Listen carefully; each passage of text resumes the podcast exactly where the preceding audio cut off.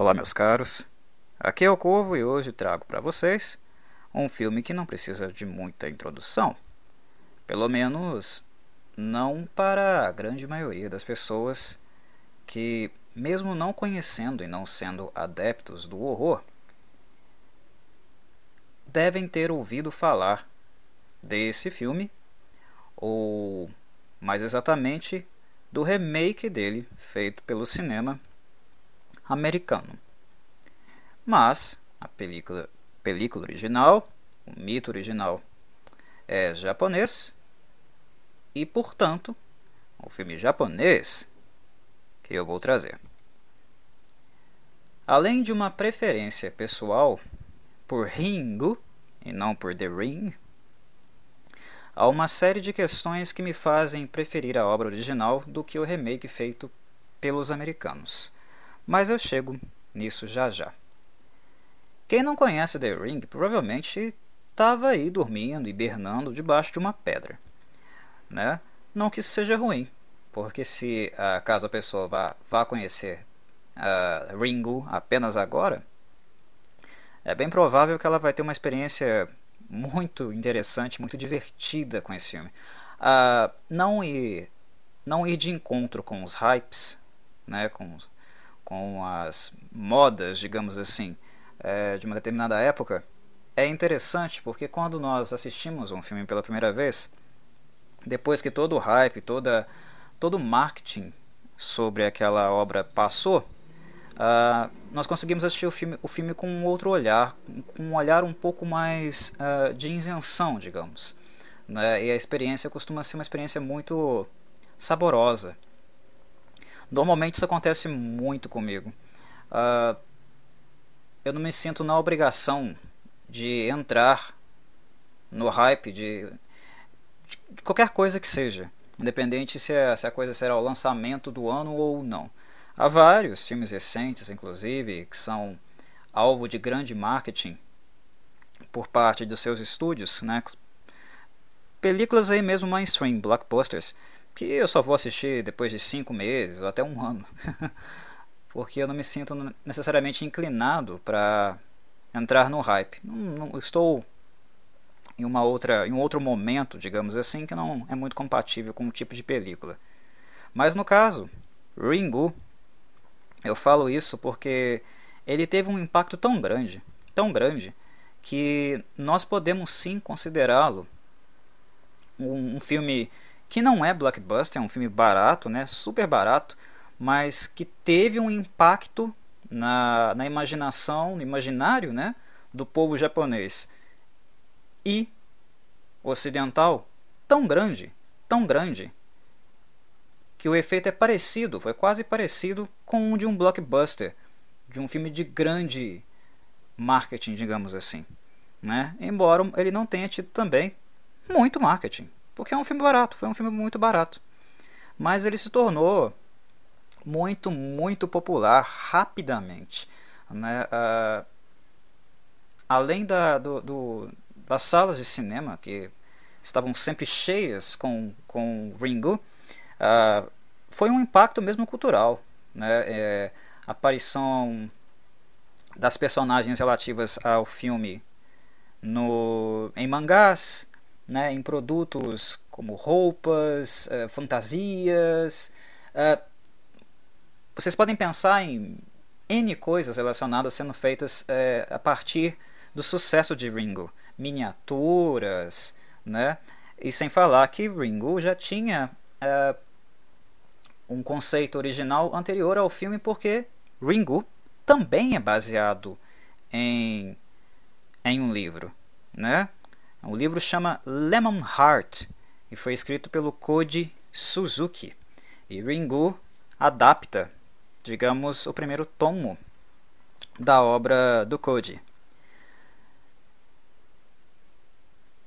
Então, esse filme ele ficou extremamente popular no Japão, teve um impacto muito forte na cultura, mas uma coisa que eu chamo a atenção é como ele consegue se tornar tão grande que ultrapassa os limites do oceano e chega ao Ocidente. Ele chega a chamar muita atenção do cinema americano que vai adaptá-lo né, vai fazer um remake dele nas suas próprias terras, que vocês aí ficaram conhecidos como o filme The Ring ou o Chamado, né? Mas uh, esse momento ele foi importante porque depois de várias e várias décadas, digamos que Ringu é o, é o filme japonês que de fato chama os ocidentais uh, para o cinema de horror asiático. Mais especificamente, a princípio, o japonês. É, é, um, é um marco. É importante. É, esse filme é um marco. Por mais que ele não seja, digamos, a, a principal película da história do horror japonês, eu não considero ele assim, né? Não que ele seja um filme ruim, eu acho ele um filme muito bom, né? Mas ele não, ele não, eu não coloco ele, digamos, no panteão dos filmes de horror japoneses, embora ele esteja logo ali na beiradinha para entrar. Eu acho que daqui a algumas décadas ele estará, ele precisa envelhecer mais um pouquinho. Mas a importância dele para o cinema de horror japonês foi fundamental, porque é, esse filme ele abre essas portas para que os, os, os ocidentais comecem a ter um pouco de interesse pelo cinema de horror japonês, conhecê-lo de certa maneira, porque era bem desconhecido para os ocidentais, e também para os elementos mitológicos, a estética e o que de fato na cultura japonesa causa medo. Por, porque uh, nós temos a, a falsa sensação né, de, de que os nossos tabus, os nossos medos, aquilo que nos deixa angustiado na nossa cultura, é a mesma coisa do que em outras. Não, não é. é povos e etnias têm características muito particulares quando uh, a questão está envolvida com o sobrenatural, aquilo que causa medo. O que nos provoca horror não necessariamente é o que provoca horror no povo japonês ou em outros povos. Há muitos elementos culturais aí na base que nós os conhecemos. Ringu também mostrou isso, começou a mostrar um pouco disso. Né? Uh, tanto é que características estéticas desse filme começaram a ser depois dele, né, muito muito copiadas por vários outros filmes, né, que mostravam a antagonista principal, se é que podemos chamá-la de antagonista, né, uh, as características dela sendo refletidas em outras outras personagens que alguns filmes mais ruinzinhos replicavam, né, uh, como a questão, por exemplo, do cabelo, né, o cabelo é um é um grande símbolo, digamos, de uma proliferação de, de filmes que trabalhavam com ele. É, o, o, que não é nada demais, né? Porque é, o, é traço étnico dos, dos japoneses, né? Da, do cabelo das mulheres japonesas, pretinho, fino, com grande volume. Mas é interessante como esses elementos, né, esses aspectos, eles começam a entrar no imaginário do público é, ocidental. Uma coisa muito curiosa mesmo. Né? Mas vamos de, de fato para o filme em si. Uh, eu creio que o que eu posso falar em relação a, a Ringu é o fato de trabalhar muito bem com uma coisa muito interessante na cultura japonesa, no que compete ao horror, que é a questão das maldições. Não sei se vocês sabem, o povo japonês é um povo muito supersticioso.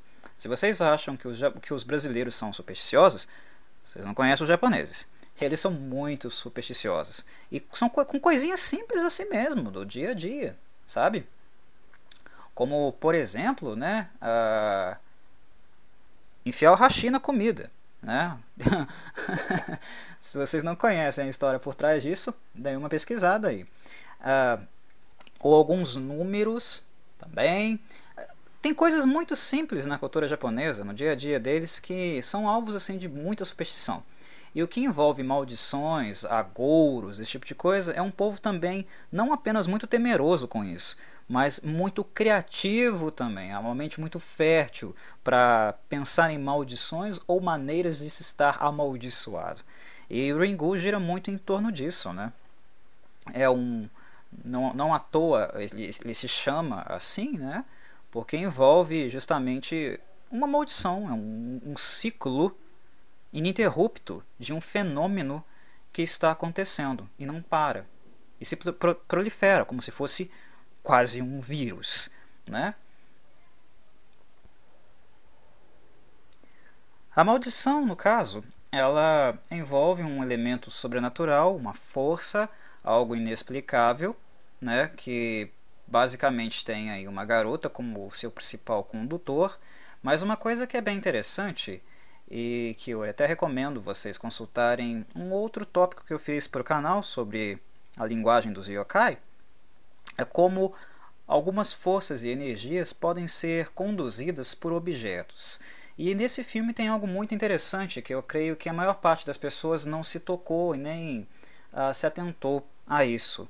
É que a maldição em si ela é conduzida, né, na verdade, ela é transmitida, o ciclo continua na medida que alguém assiste um filme.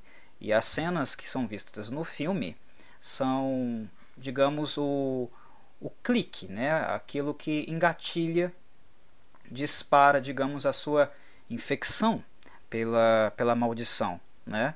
Mas uh, um, algo que as pessoas não notaram é que esse filme é um filme de 1998 e a maldição começa, né? Ela é transmitida por um filme que está num VHS, numa fita. 1998, gente.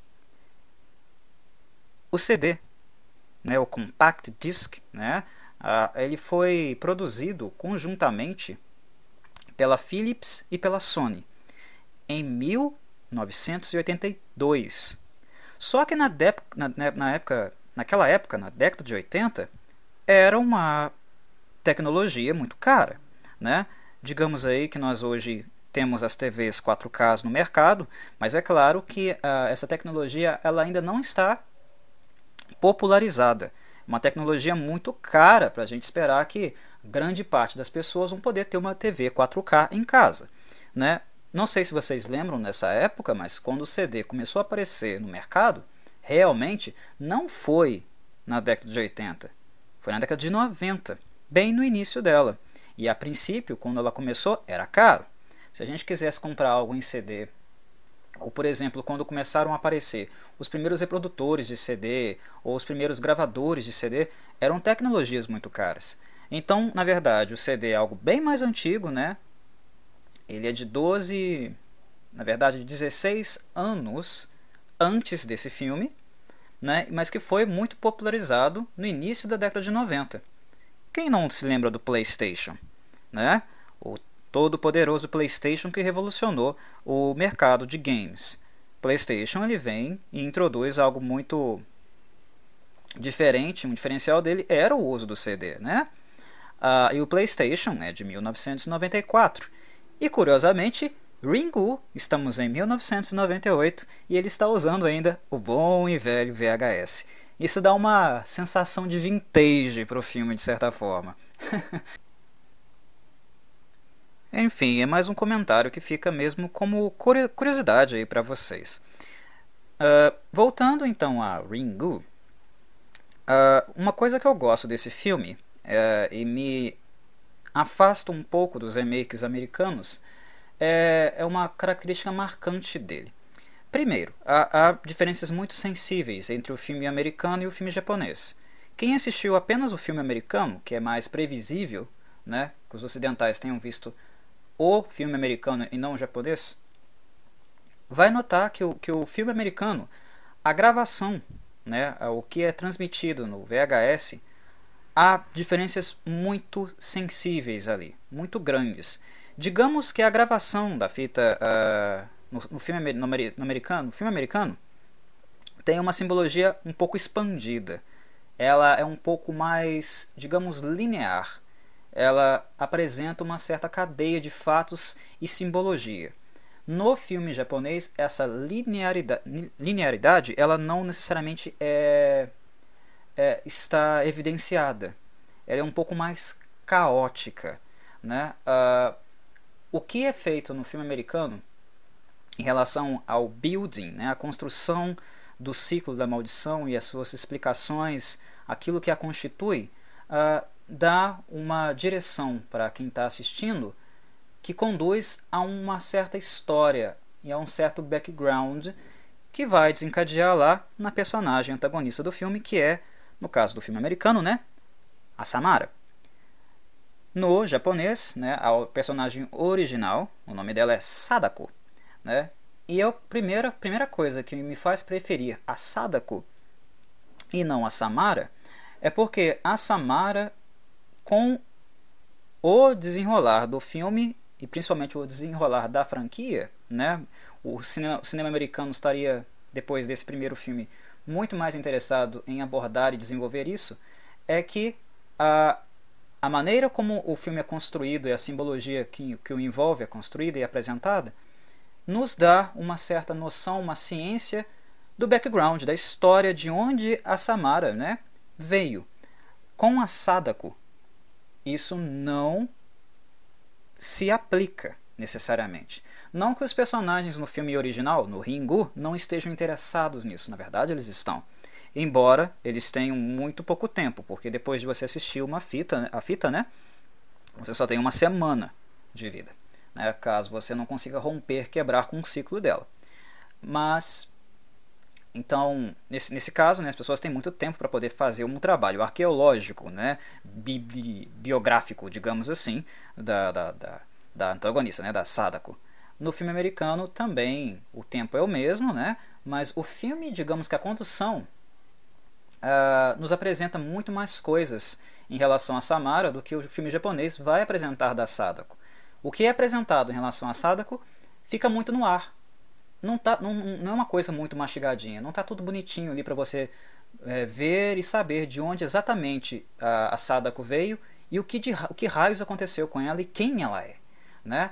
Então, o que me faz preferir a obra Ringu, a original, é justamente o fato de que a Sadako não tem o mesmo desenvolvimento na, da Samara no sentido de reconhecermos na Sadako alguém humano. O que eu estou tentando dizer é que a Samara foi humanizada. Se nós seguirmos o movimento do filme The Ring, nós vamos perceber uma certa humanização da Samara. É mais fácil ver a Samara como uma pessoa ou alguém do que a Sadako. A Sadako é um mistério. O que o filme japonês nos dá é uma retratação, né, algumas referências muito leves, muito superficiais, de que ela era uma menina, que ela teve uma mãe, mas as origens dela é algo que nos, que nos coloca em contato com, uma, com algo metafísico, com algo além da nossa compreensão. Por exemplo, numa cena da praia, em que um parente da, da mãe da Sadako né, nos relata que a mãe dela ficava várias horas olhando para o mar e conversando com uma voz, como se tivesse alguém no mar, uma força no mar. E depois, muito tempo depois, a Sadako é, viria a nascer. É algo desconhecido. Então, o que a Sadako faz e como a, a, a maldição que a envolve é construída, digamos que é por uma força que nós não temos uma descrição apurada, que nós não sabemos exatamente o que é, enquanto no The Ring uh, o foco, o enfoque, a aproximação é muito, muito mais em relação à história dessas personagens e não necessariamente o contato com algo desconhecido. Né? Enquanto eu, eu vejo na Samara a constituição de um grande vilão, né? o, o The Ring é um filme interessante, não que eu não goste dele, eu apenas prefiro o Ringo. Né? Na Sadako, eu vejo a Sadako como uma força da natureza, né? algo inexplicável. É como se a Sadako fosse uma entidade realmente, enquanto a Samara seria uma vilã. Conseguem perceber a diferença? É, o, o, o, algo que é uma força sobrenatural, inexplicável, desconhecida, que você não entende necessariamente qual é a motivação. É como se fosse um mal, mas um mal primordial, né? um mal uh, ancião, sem motivação e sem contato com a marca humana, enquanto na Samara essas coisas são mais perceptíveis. Eu acho que é isso que faz com que o Ringu seja um filme muito único, não apenas em relação à franquia que foi feita do, do, do, do Ringu nos Estados Unidos. The Ring virou uma franquia, hoje tem uma cacetada de filmes, mas no Japão isso também aconteceu. Uh, Ringu foi um filme de tanto, tanto, sucesso, né? ele deu bastante retorno financeiro, econômico para o mercado japonês, que foram feitas também sequências dele no Japão. mas nenhum é como ele, porque os japoneses também foram nessa direção de tentar explicar aquilo que não precisa necessariamente de uma explicação, porque é o inexplicável que cria a aura e torna o filme interessante e único naquilo que ele é, naquilo que ele se propôs. É justamente isso, humanizar de qualquer maneira a Sadako afasta a Sadako do conceito dela e acaba criando uh, uma algo diferente do conceito dela, ou seja, um outro filme. Não é que The Ring ou as sequências de Ringu sejam ruins, eu as vejo como outros filmes, porque é um outro conceito. Para vocês terem uma noção, é, Ringu teve, teve uma primeira sequência que se chama Razen, uh, que seria o Ringu 2, né? Mas ele recebeu o nome de Razen, que seria Spiral, né? Espiral. Em Razen, que é a sequência direta do, desse filme, eles tentam explicar a Sadako cientificamente. Eles tentam dar uma abordagem científica, uma explicação científica para como a maldição aconteceria e como uh, seria uh, a origem dela. E a Sadako é exposta nesse filme de tal maneira que a gente vê ela como uma, uma criança. Uh, ou seja, quebrou o conceito. Razen não é mais Ringu. É um outro filme. Uh, o, o, o, fracasso do, do, do, do Razen foi tão é, significativo, tão emblemático, que logo depois eles praticamente fingiram que ele não aconteceu e fizeram uma sequência direta do Ringu, uh, que, que eles chamaram lá de Ringu 2, né? ou Ring 2, que segue mais uh, no sentido de continuidade do primeiro filme. O Koji Suzuki, ele fez isso também na literatura. Vocês podem falar, ah, Sakura, você está falando de um negócio assim, mas o próprio autor quebrou com isso. Ok, ele quebrou. Mas a, o que ele fez na primeira novela, no primeiro novel dele, o conceito original, e que baseou o filme é, Ringu, é único. Depois ele teve um outro direcionamento com a obra que se afastou daquele conceito. Mas aquele conceito dele, original e isolado, é algo muito único, é algo muito marcante, muito diferente do que foi feito dessa, da franquia depois. Isso não quer dizer que, os, que as sequências não tenham seu valor, embora sejam conceitos diferentes, são outros filmes diferentes, adaptações diferentes. Por exemplo, depois do, do, do Rasen e do Ring 2, né, teve o Ring Zero, né, o, ele ficou conhecido como Ringu Zero, ou Basudei no Japão. Né? Uh, esse filme ele, ele serve também como o, uma prequel, né? uma, um prólogo a uma história anterior ao que nós vemos no Ringu. Ou seja, vai focar totalmente na Sadako, na vida dela antes de acontecer o que aconteceu com ela, que as pessoas vão ver aí no, no Ringu. Ou seja, é novamente a, a Sadako sendo humanizada. A questão é que a Sadako uh, original não tinha esse, essa marca. Ela estava, ela estava sempre afastada, era, era impossível de se aproximar da, da criança no sentido de compreender o que ela pensava, por que ela agia do que ela agia. Era uma menina redia e com características que claramente não, não eram coisas deste mundo. Ou seja, novamente, embora o, o, o Ringo Zero Basudei seja um, um drama, ele é um drama, ele não é um filme de terror, é um draminha bastante interessante, ele é dentro do seu próprio conceito, mas que é um conceito diferente do conceito de Ringo. Muito bem, eu creio que já está ótimo né, para um tópico de introdução e espero que vocês uh, tenham um bom reencontro com esse filme, né, depois de tantos anos. Assistir depois de tantos anos, na, na, né, na verdade, é uma experiência é, interessante, né? Porque nós vemos ele, os filmes com outros olhos, né? Porque nós mesmos mudamos enquanto pessoas, né? O olhar também mudou. Espero que quem for reencontrá-lo tenha uma boa experiência. E para aqueles que não conheciam a obra original, Ringu, que apenas conheciam conheceram né, o The Ring, o americano, que deem uma chance, porque a, a experiência com o Ringu, mesmo que vocês não gostem da estética dele, do formato dele, porque é um tipo de cinema completamente diferente do, do cinema americano, né? não tem as mesmas características, está fora desse paradigma, é, acaba sendo um filme é, é, completamente diferente de qualquer outro filme da série The Ring ou da própria franquia Ringo do Japão. É um filme muito único dentro, dentro da, dessas sagas, dentro dessas franquias, né? e que nunca foi replicado em nenhuma delas. Esse filme é um filme único, então é uma experiência válida, principalmente para quem uh, gosta do horror né?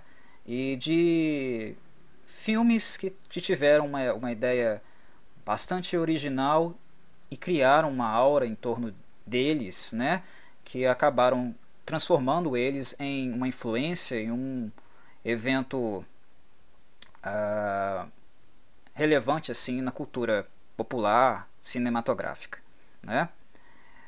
Bom filme pessoal, uh, vão gostar, para quem for assistir vai gostar porque as atuações nesse filme também são muito boas. Eu acho, eu acho que o, tra o trabalho da belíssima Nanako Matsushima foi muito bom, melhor do que da, da atriz americana.